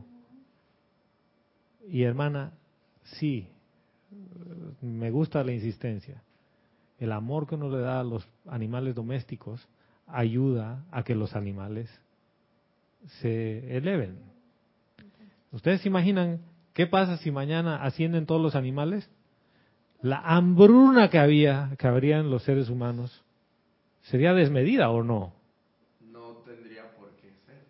La hambruna, ¿por qué digo la hambruna? No tendría que, por qué ser porque tenemos los vegetales. Pero porque es, entonces sería un tránsito obligado, pues. La hambruna. Claro. Por libre albedrío la gente te- decidiría dejar de comer carne. ¿Qué pasa si es que toda la gente que come carne, y, y lo vamos a poner de dos maneras, es como quitarte el libre albedrío para crear discordia. Entonces mañana todos piensan armoniosamente. ¿Lo ves? O sea, no ha sido por elección. No ha sido por elección, ¿ya? Ha sido por los llamados y todo. Pero, ¿qué ocurre cuando tú cambias porque dices, yo quiero cambiar, ya no quiero más esto? Empiezas a buscar opciones. Ayer fuimos a comer a un restaurante con Vero y, y Miguel. Y yo busqué en la carta algo vegetariano. No había nada. Todo tenía algo animal. Bueno, lo, lo que menos tenía, pedí el que menos tenía uno dirá, ah, pero deberías ir a buscar un restaurante vegetariano. Y vas a los restaurantes vegetarianos, por lo menos la experiencia, y tratan de reproducir los sabores del mundo carnívoro. Yo no quiero reproducir el mundo carnívoro. Yo quiero el sabor del, alimento vivo. ¿Ves? Entonces, si yo quiero reproducir el sabor, yo quiero comer un choricito ve- vegano, un trocito de carne vegana, una hamburguesa vegana. Quiere decir que pensamiento y sentimiento no ha cambiado, hermano. Por lo tanto, aunque soy físicamente vegano o vegetariano, mi pensamiento y mi sentimiento sigue estando en el mundo del miedo. Sigo apegado a eso. Tú sabes que para mí tomarme un smoothie de esos verdes, súper verdes, me llena, es delicioso. ¿Tú crees que yo extraño un pedazo de carne cuando me tomo mi, mi, mi smoothie? No estoy pensando en el pedazo de carne porque le he encontrado el, el alimento que hace que mi cuerpo se sienta bien, el físico. Entonces vuelvo. ¿Y qué pasa con las actitudes que uno tiene cuando se pone en un modo compasivo, se pone en un modo misericordioso. Eso te hace sentir bien. ¿Por qué estás buscando el pelearte con el chofer del otro carro? ¿Ve? Yo pienso que la compasión va a hacer que el otro maneje bien su carro. ¿No? ¿O, o no ese es el, el enfoque que uno a veces le da? Yo pienso que si el otro se permea de la radiación de la llama violeta que yo estoy invocando, entonces él va a manejar bien su carro. ¿Lo ven o ya los he perdido? No, no me perdí, que lo vi. porque- ¿Lo viste? Sí.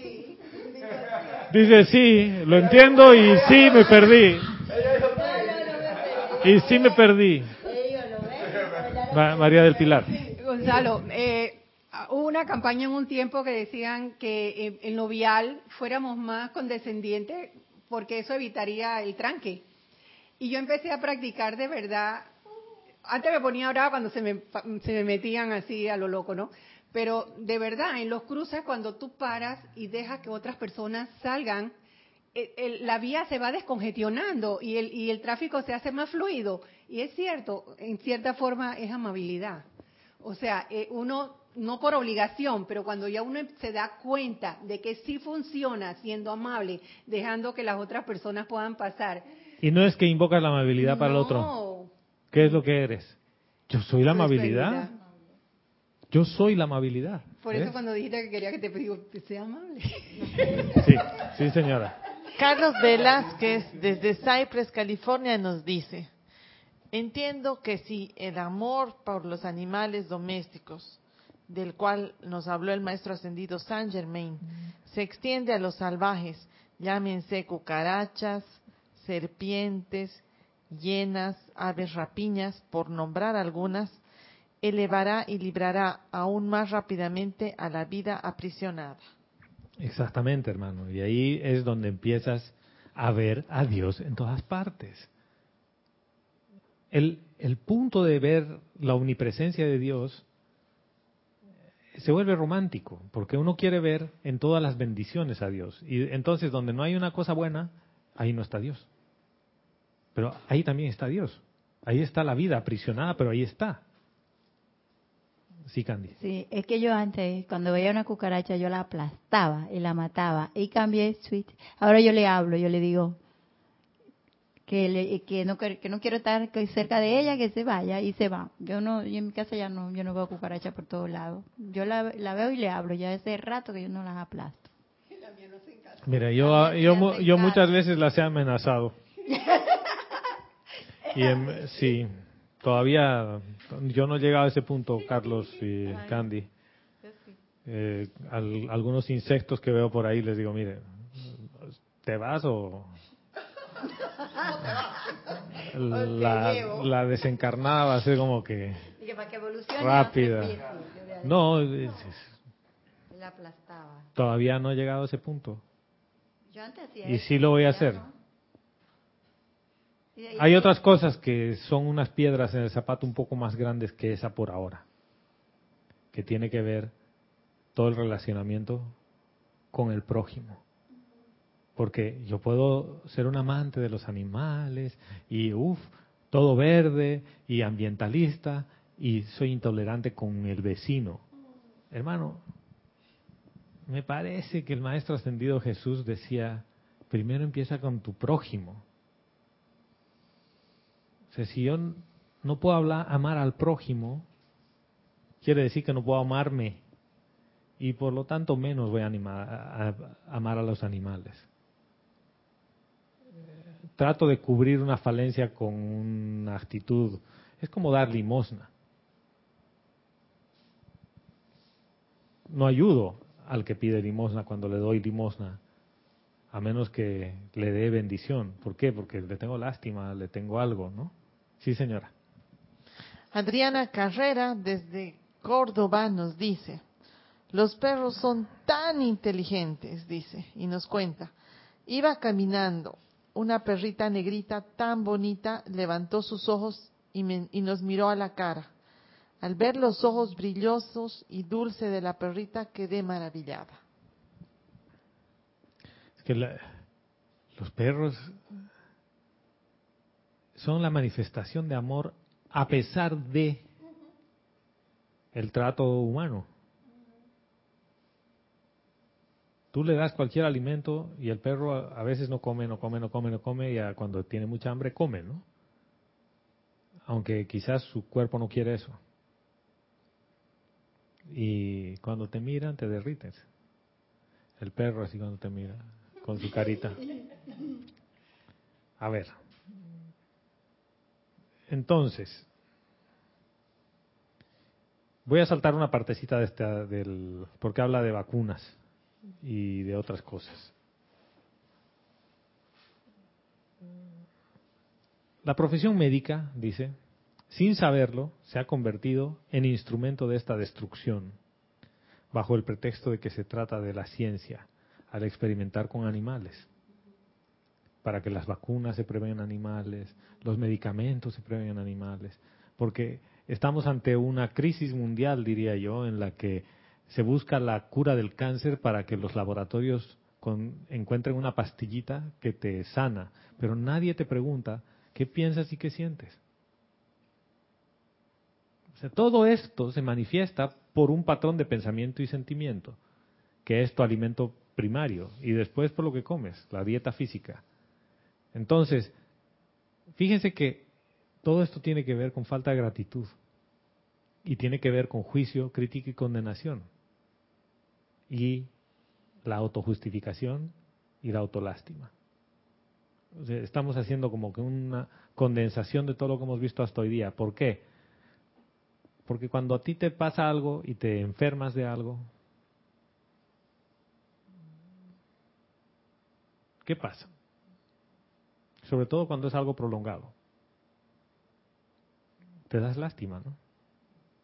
Yo habría sabido antes, yo habría cambiado mi hábito. No, cambias cinco minutos y después vuelves a lo mismo, porque tu pensamiento y sentimiento no está anclado donde debería estar anclado. Sigues en esos hábitos, pensando que en el fondo, ¿qué me va a pasar si no como carne? ¿Qué me va a pasar si dejo de juzgar? ¿Qué me va a pasar si dejo de criticar? ¿Cuánto tiempo han estado sin hacer juicio crítico condenación? ¿Cuánto es lo máximo que has podido estar así? A ver. Cuando estoy... No, pero ese sí hicimos la tarea la semana anterior. Claro, pero como era tarea yo cumplí ese día, pues. ¿Ve? Porque me pidieron hacerlo. Yo, gracias Padre, me observé esta semana y como tenía la mente puesta en lo que me gusta o no me gusta, no, no siento que no juzgué tanto. No juzgaste, Menos. ¿ve? Menos. Ya. A ver. La profesión médica, bueno, esto que les decía. Dice, es solo debido a la persistente terquedad de los apetitos sensoriales que los sentimientos del cuerpo humano, que la raza continúa utilizando su maravillosa capacidad mental y portentosa energía pura que viene de la magna presencia yo soy para crear más y más destrucción. Cuando los seres humanos inviertan en el estudio de, las de los maravillosos milagros de la creación que tenemos por doquier, la misma cantidad de tiempo y energía que utilizan en la gratificación de sus apetitos físicos y caprichos del yo inferior, también ellos producirán los mismos milagros que los maestros ascendidos son capaces de hacer. No obstante, antes de que pasen 50 años, la humanidad verá hacia atrás el hábito actual de comer carne y sentirá lo mismo que sentimos nosotros con respecto al canibalismo. O sea, ¿cómo te sientes cuando ves un caníbal? ¿Ah? Chévere. Horrible. Chévere, viene por encima, comete.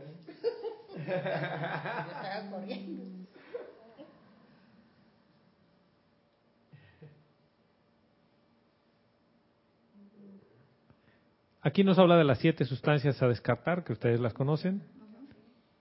Narcóticos, alcohol, carne, tabaco, azúcar, sal en exceso y café fuerte. ¿Ya? Sal en exceso, dice. Y dice el azúcar, no dice en exceso. El azúcar, punto. Llegamos... ¿No? No. los, los narcóticos. Los costarricenses narcóticos. Llegamos ahora al remedio para estas cosas, ya que yo nunca haría que pusieran la atención sobre una consideración de imperfección sin mostrarles la manera para trascenderle y reemplazarle por la perfección producida armoniosamente. Quiero que ustedes caigan en la cuenta siempre de que todo aquello que necesite cambiarse en la experiencia física se logrará invocando a la acción a la magna presencia yo soy a través de su mente y su cuerpo, lo cual producirá siempre un resultado exento de sufrimiento o discordia de alguna índole. La manera de la perfección, que es la actividad de la presencia yo soy, nunca le exige nada al yo inferior, excepto que deje de ir cadenas, sus discordias, sus limitaciones y sus sufrimientos, y este cambio siempre se produce armoniosamente y a través del amor divino. Y eso es lo que quería poner para el cierre. O sea, esto no tiene por qué ser doloroso, no tiene por qué ser obligado, hermanos, de que alguien me asignó, entonces yo lo hago y cumplo. No, no va a funcionar así. La única forma es a través del amor divino. ¿Y cómo es el amor divino? ¿Dónde se encuentra ese amor divino? En tu corazón, en tu fuente. Por lo tanto, si tú llevas tu atención ahí y estás ahí, en cualquier momento, no, no es necesario que digas todas las mañanas a las 8 voy a meditar. No, el momento en el que tienes libre, llevas tu atención a tu corazón y permites que eso sea más seguido, el cambio empieza a ser de adentro hacia afuera. Y tú dices, yo, ¿sabes que ya no me apetece comer una hamburguesa? Y ya no me apetece insultarlo al taxista. Ya no me apetece estar en una mano de crítica, de chisme. Y cuando estoy en, me veo involucrado en la, en la mano de chisme, ¿qué hago? Me voy, dice Vero. No, cambias el tema. Y si no te puedes ir, te, te- sencillamente te desconectas. Cambias el tema. Cambias el tema. Sin pelearte con nadie. Amorosamente.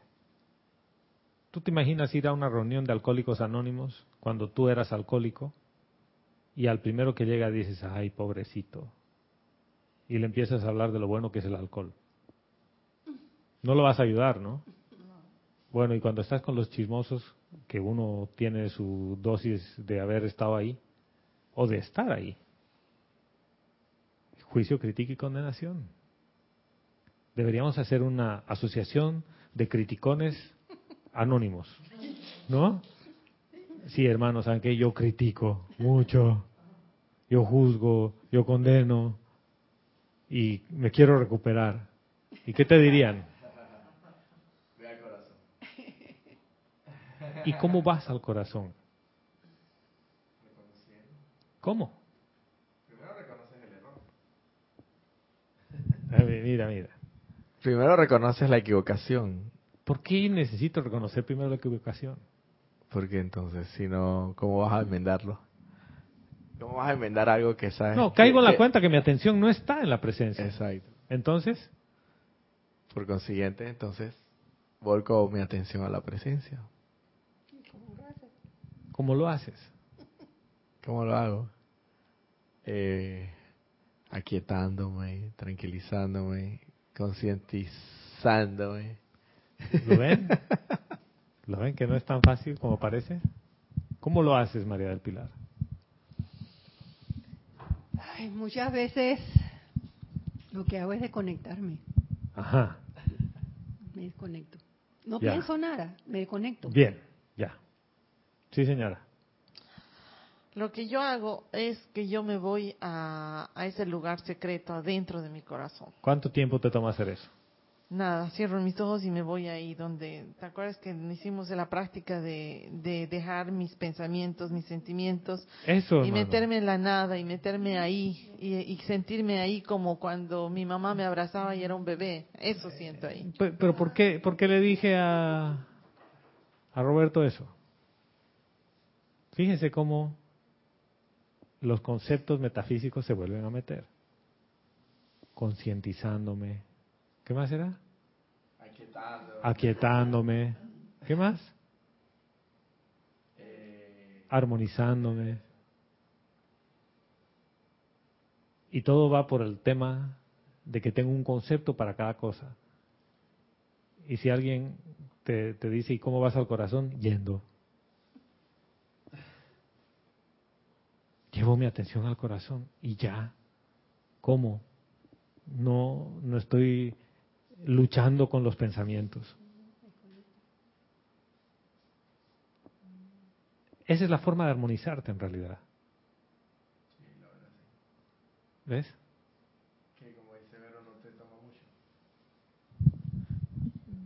Como dice Vero, pues no te debe tomar mucho Nada. tiempo.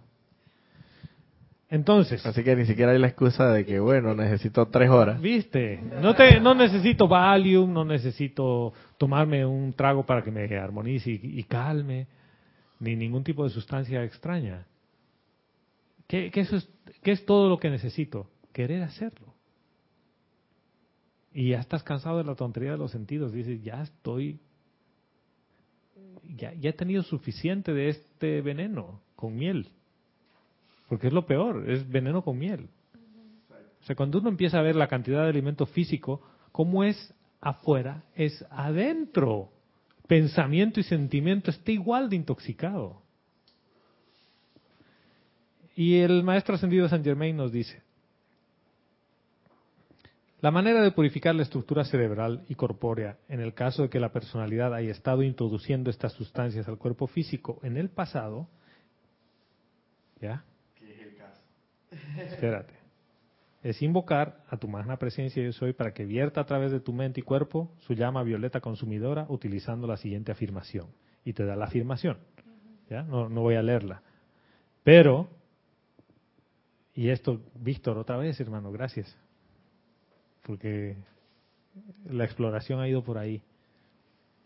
La manera de purificar su estructura mental o cerebral y corpórea en el caso de que la personalidad haya estado introduciendo estas sustancias al cuerpo físico en el pasado.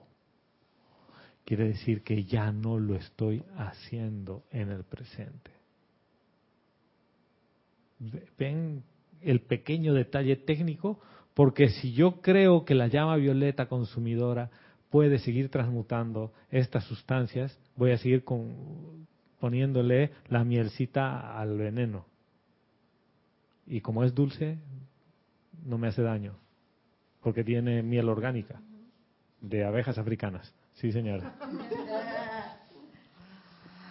Nélida Romiti desde la Argentina nos dice, bendiciones Gonzalo y a todos.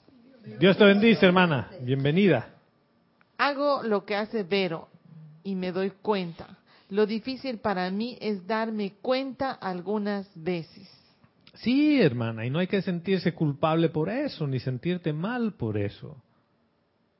Si echas la mirada a 20 años atrás, ahora te das cuenta de muchas más cosas de, lo que era hace 20 años. Y cada pequeño pasito, cada pequeña cosita es un éxito. Celebra tus éxitos. El problema es que nos hemos acostumbrado a celebrar los fracasos.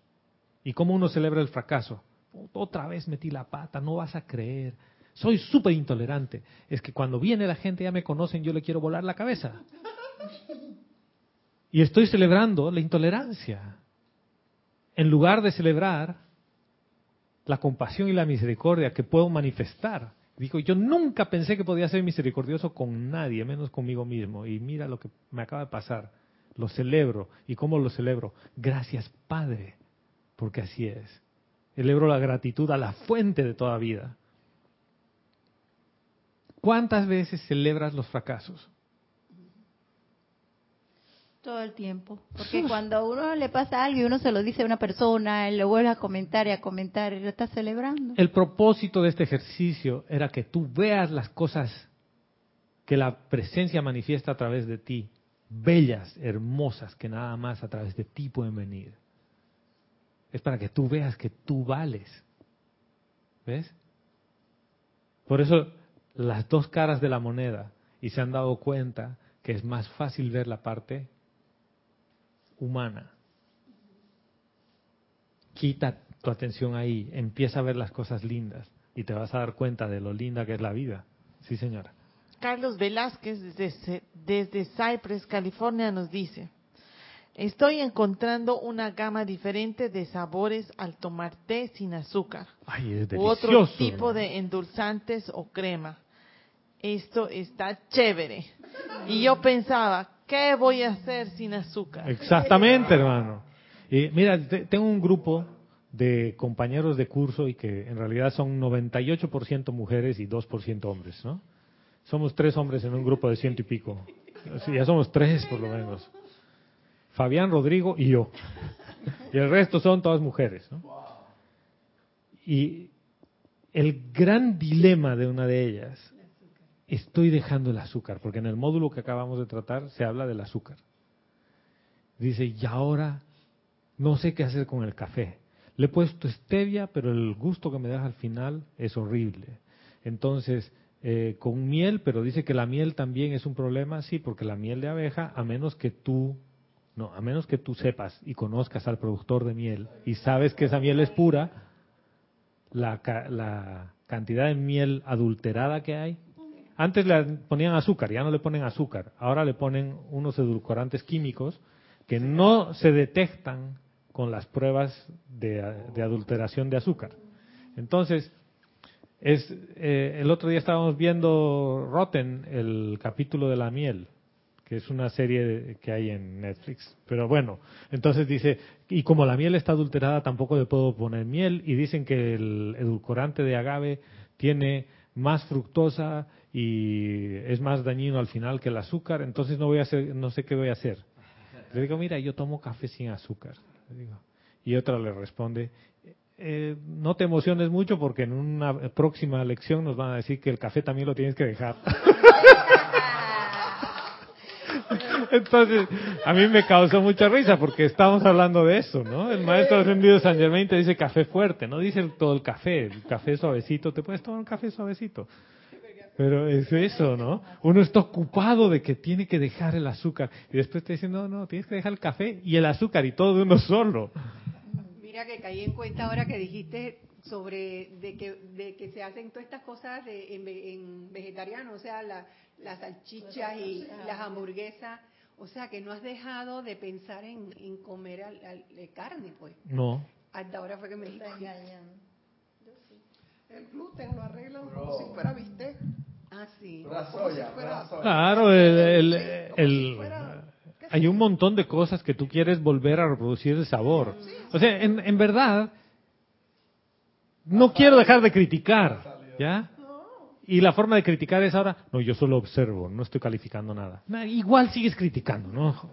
O sea, ya. Porque cri- lo criticas interiormente. Claro, de- de- dejemos el tema. Yo estoy de acuerdo con, con Carlos. La dimensión de sabores de los tés sin azúcar es, es exquisita. Con, con Vero tenemos un té que un amigo venezolano no le gustaba el té, porque es un té rojo, puer, el té, el té chino rojo que te ayuda a bajar el colesterol y no sé qué cosas. Es un té que lo fermentan y tiene un sabor como tierra. Eh, Parece que te estarías comiendo tierra. Entonces la gente, para tomárselo, lo combina con otro tipo de té. Le pone hojitas de, de frutos rojos, o le pone frutos rojos, o le pone maracuyá. Entonces el sabor queda perfecto, pero no tiene azúcar, no tiene aditivos ni nada. La primera vez que tomó el té rojo, dice, esto parece ayaca, que ese es como el tamal venezolano. Y dice, a mí no me gusta el tamal y no me gusta ese sabor, y menos el té. Bueno, le ponen azúcar, lo que sea, para enmascarar el sabor. La siguiente vez le invitamos ese con frutos rojos. Y dice, oye, este tu té está bueno. Y le digo, es el mismo. Es el mismo. Y no tiene azúcar. Dice, ah, este sí me gustó. Entonces, es una dimensión de sabor, ¿ves? Y de acuerdo con, con, Carlos, no no hay por qué estar buscando sustitutos. Si tú quieres eliminar algo, elimínalo de raíz completo. Y el eliminar el juicio, crítica y condenación empieza contigo. No te juzgues por las cosas. Y si no te das cuenta, Nélida, ni modo, hermana. ¿Cuál es el problema? ¿Alguien te va a pasar la factura? Nadie. Te va a pasar la factura a tu cuerpo físico cuando te flagelas por las cosas. que se vuelve una apariencia de enfermedad. Nada, libre. Hiciste algo que en tu conciencia actual no está bien. Perdónate. Permítete experimentar. ¿Y saben qué? Yo he estado experimentando con comida física. He comido carne de todo tipo, he estado varios días sin comer carne. ¿Para, ¿Para qué? Seis días sin comer carne y el siguiente día comí carne. ¿Para qué? Para experimentar y saber qué es lo que te cae mal, o qué es lo que no te. Conscientemente. Mira, conscientemente. No es dejar carne porque el maestro ascendido San Germain me dijo que la deje y que es tóxica. No, yo quiero ver dónde es que es tóxica. Quería sentir en qué parte del cuerpo se siente esa toxicidad conscientemente, porque antes estaba adicto. Entonces, he hecho la prueba de no comer y después he comido y me he dado cuenta de lo tóxico que es. Y reconozco el grado de adicción que hay y estoy selectivamente buscando introducir sabores nuevos, no reemplazar las cosas. Sabores nuevos. Ayer me he comido una ensalada de quinoa que tenía quinoa, limón, tomate, cilantro y maíz y hoja de arroz. Solo que eso decía en la receta, ¿no? Y trae cebolla morada. Y eh, la cebolla y yo como que no nos llevábamos, ¿no? No nos llevábamos. Entonces Vero me dice, si quieres te cambio. No, no, le digo, me voy a, estoy empezando la reconciliación con la cebolla. Y me comí la ensalada con todo y cebolla. Y Vero prueba y me dice, oye, esto está bueno. Yo nunca había probado una ensalada así. Me dice, ponerle limón a la quinoa con esto. Qué buena mezcla de sabores. ¿Qué he reproducido ahí? Estaba yo tratando de reproducir mi salchicha alemana en versión vegana. No. Por eso, esto, esto es introducir nuevos sabores. Entonces, esto quiere decir que puedo introducir nuevos patrones de pensamiento y sentimiento. En vez de pelearme con eliminar el juicio y la crítica y voy a dejar, sí, hago la prueba. ¿Qué, pasa si es que dejo de, de criticar? Ah, y entonces, ¿qué pasa si empiezo a agradecer? ¿Y qué pasa si empiezo a bendecir? Y no bendigo el bien oculto en esta situación. No, no, no, no, hermano. Porque si estás diciéndome que bendices el bien oculto en esa situación, estás viendo lo que no te gusta. Ya de- dejemos de que, de que haya el bien oculto y yo que empiece a ver las cosas. Y si no las veo, le digo, padre, no veo. Estoy un poquito chicato, ciego. Chicato es un término en ciertos lugares que dice que no veo. Bueno. ¿Tarea? No tarea. No, no quiere. No quiere. No tarea, ¿verdad? Ella, ella está exhibida, pero. Acá no sé. Yo sí quiero tarea. Ya. Explora cómo te sientes con lo que haces en el día. No calificar de que si es bueno, es malo, nada. Explora qué cosas te hacen sentir bien en tu día y qué cosas no. ¿Ya? De lo que haces en un día tradicional. Solo anota. A media mañana, al mediodía, en la tarde, en la noche, toma notas. Si quieres tempranito en la mañana escribe antes de que tu cerebro empiece a contaminar las cosas. Hay una señora que ha escrito un libro que se llama The Artist que habla sobre morning pages y dice tu ser interior habla antes de que tu cabeza empiece a funcionar. Y ella tempranito en la mañana empezaba a escribir qué es lo que sentía. Y al principio le sale toda la basura que nos sale normalmente de, acumular toxinas, ¿no? Ah, el vecino no me cae, los taxistas son unos tales por cuales. Y como a la quinta mañana, que ya sacó todo eso, empiezan a salir las cosas de su propósito de vida. Y ella comparte esto como una técnica.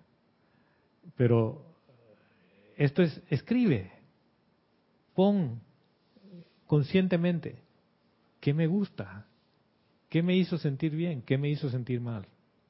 ¿Sí? Ya sé las cosas que no me gustan, pero también sé las cosas que yo aprecio y quiero cultivar las que yo aprecio, las que me salen bien, las quiero cultivar. Por lo tanto, voy a ver eso como, como un día, un día. No les estoy pidiendo mucho. ¿Sí? Si quieren, comparten. ¿Y por qué me ha entrado esta locura de ponerlo así? No, no como tarea. Esto otra vez es libre. Si ustedes quieren hacerlo, lo hacen. Si no, no lo hagan. Es necesario poner el puente entre la teoría y la práctica. Es necesario. Si no, vamos a seguir hablando. Paja, como dirían, ¿no? Bueno, eso en otros países suena algo algo feo. Pero no, arbustos, no. Hierba seca. Ok. Muchas gracias a todos. Mil bendiciones hasta el próximo domingo que nos volvamos a encontrar. Gracias, gracias, gracias, gratitud y amor.